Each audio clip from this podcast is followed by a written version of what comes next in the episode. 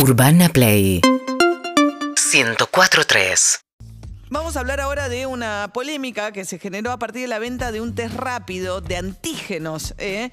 que es una venta en farmacias de un test que cuesta 2.600 pesos y que se vende como un test de coronavirus, ¿no? Entonces esto te facilita la posibilidad de decir, bueno, eh, nada, eh, la prepaga, en todo caso, si vos sacás turnos y los conseguís hoy para hacerte test, salen más del doble, están a 7.000 pesos. Este es un test rápido que vale la mitad y que en teoría es más accesible. Eh, si no, también, si fuiste contacto estrecho, por supuesto, están los centros de testeos gratuitos de la ciudad de Buenos Aires. La rural están, están bastante bien funcionando, ¿eh? a muy buen ritmo. Costa Salguero o el de, el de la rural. Sí, el Hospital Pena también eh, están haciendo ahí testeos. Esto es lo que se vende por farmacia que autorizó la ANMAT. La ANMAT autorizó esto, que es un testeo rápido de otras características. Cecilia Guifol, perdón, Cecilia Guisolfi es bioquímica, preside de la sección bioquímica del Colegio Oficial de Farmacéuticos y Bioquímicos de la capital. ¿Qué tal, Cecilia? Buen día. ¿Cómo andas, María? Mucho gusto. Igualmente.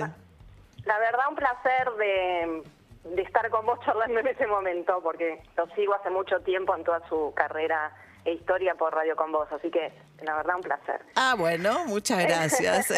bueno, primero quiero hacer una acotación, sí. porque mm, no es menor eh, lo del tema del precio y no es menor que este test ya se viene utilizando en los laboratorios de análisis clínicos a un precio diferente a los de 7 mil pesos o 6 que vos acabas de nombrar, que son los test de PCR. Este es un test que también eh, en algún punto diagnostica la presencia del virus a través de, otro mecanismo, detectando una, una partícula del virus, que lo denominamos antígeno, pero de una forma diferente y rápida. Hoy en día ese test en los laboratorios que se hace, o sea, cualquier eh, usuario, paciente o como lo queramos llamar, ciudadano, vecino, puede ir a cualquier laboratorio de análisis clínico, solicitarlo sin orden médica y hacérselo y el costo ronda entre 3.500 y 3.800 dependiendo del laboratorio.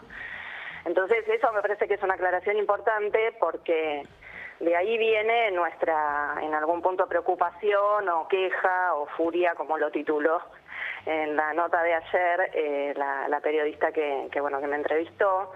Porque sí, que es Graciela Moreno, que es una colega eh, eh, del diario BAE, que trabaja muy bien en el tema de negocios.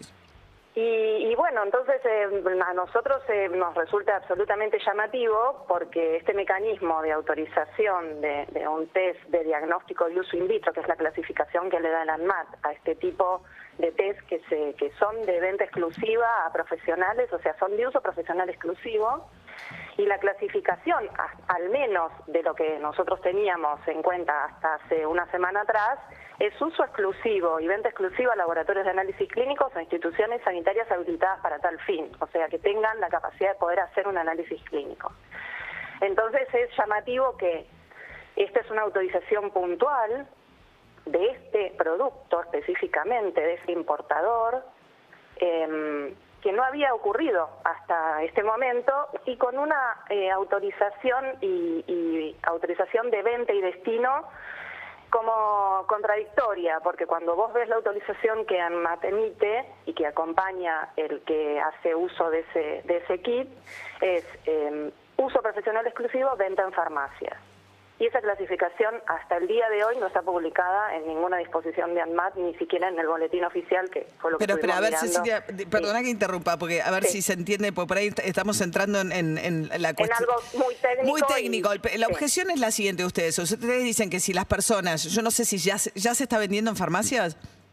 Y sí, por la nota que, que Ok, entonces, eh, la objeción es que si yo, por ejemplo, voy y me hago un test, este test... Eh, al hacerlo en forma casera, no se informa el resultado al sistema de salud, nadie se entera si tengo un positivo y además es una forma de testear que no es tan certera como el PCR.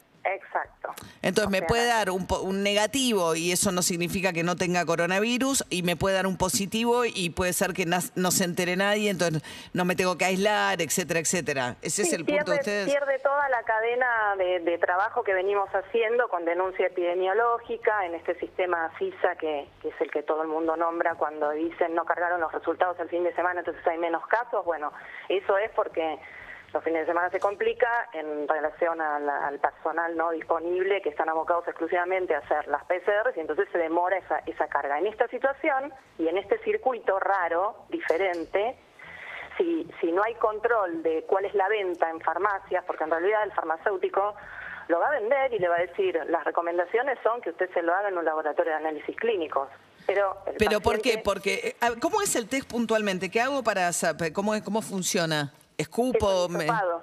Es un hisopado, Ah, viene un hisopo, me lo meto en la nariz. exacto. Eh, Te lo metes en la nariz, lo tenés que poner en un buffer de, de dilución, de extracción de, de esa mucosidad que sacás de, de la toma de la muestra y ahí es donde se supone que está el material viral.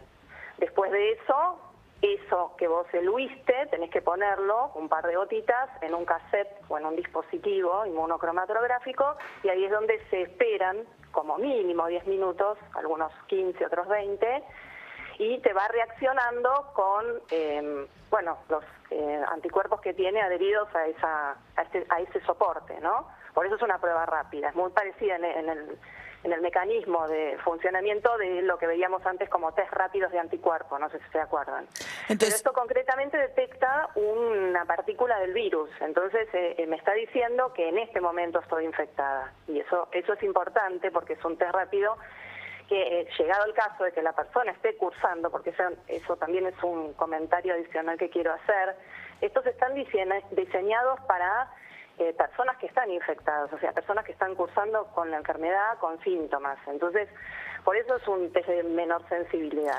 O sea, el Porque- PCR detecta asintomáticos y sintomáticos. El, el antígeno solo me dice que si tengo gripe, esa gripe es coronavirus. Claro, Porque tengo que- ser, sí. Ok, sí, entonces sí. la diferencia, eh, Cecil- estamos a- hablando con Cecilia Guisolfi, que es bioquímica y preside la sección bioquímica del Colegio Oficial de Farmacéuticos, a partir de este test rápido que fue autorizado por la ANMAT para la venta en farmacias, que está generando toda esta discusión acerca de si está bien como, como que uno pueda hacerse un test al margen del sistema y que no queda registrado en ningún lado, ¿no? Y la seguridad que da este test, quizás este, eh, el hecho de que solo registra los sintomáticos, un, alguien asintomático queda, no- que le, da- le daría un negativo. Sí, le daría un negativo porque la sensibilidad del test en, en realidad es menor que la PCR, que fue lo que también se explicó, ¿no? Claro.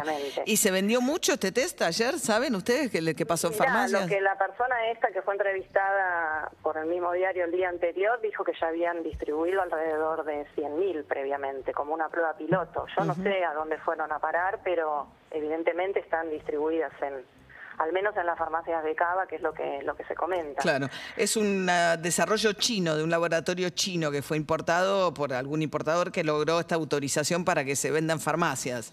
Sí, exactamente. Bien. O sea, no es el único producto de detección de antígeno. Muchos proveedores habituales de reactivos de laboratorio lo han traído. desde Pero el este año solo tuvo la autorización para ir a, a farmacias. Este solo tuvo la autorización de este tipo de condición de venta que es lo que nos preocupa. Claro. Porque ahí el damnificado final es el ciudadano que piensa que, que lo consume, va a la, a la farmacia, lo compra y si no es bien asesorado por el profesional que esté a cargo de esa venta, eh, podría llegar a realizárselo en su casa de forma errónea. De forma errónea, por un lado, porque no tiene la competencia para poder hacerlo. No es un test de autoevaluación. Esto no es un EVA-test, un test que está aprobado y validado en esa condición de uso. No Bien. está eh, autorizado como, una, como un autotest. Y pues, esto importante que vos decías, que perdería justamente la contribución de lo que sí venimos haciendo todos los laboratorios, que es el reporte al sistema epidemiológico Claro. donde ahí vos podés saber, no solo contar con los números exactos de los que realmente son positivos, sino aislarlos y controlar todo el tema de los contactos estrechos, ¿no? Cecilia Guisolfi es bioquímica, preside la sección de bioquímica del Colegio Oficial de Farmacéuticos. Muchas gracias. ¿eh? Bueno, muchas gracias por la entrevista y saludos a todo el equipo. Gracias, muchas gracias. Hasta luego. UrbanaPlayFM.com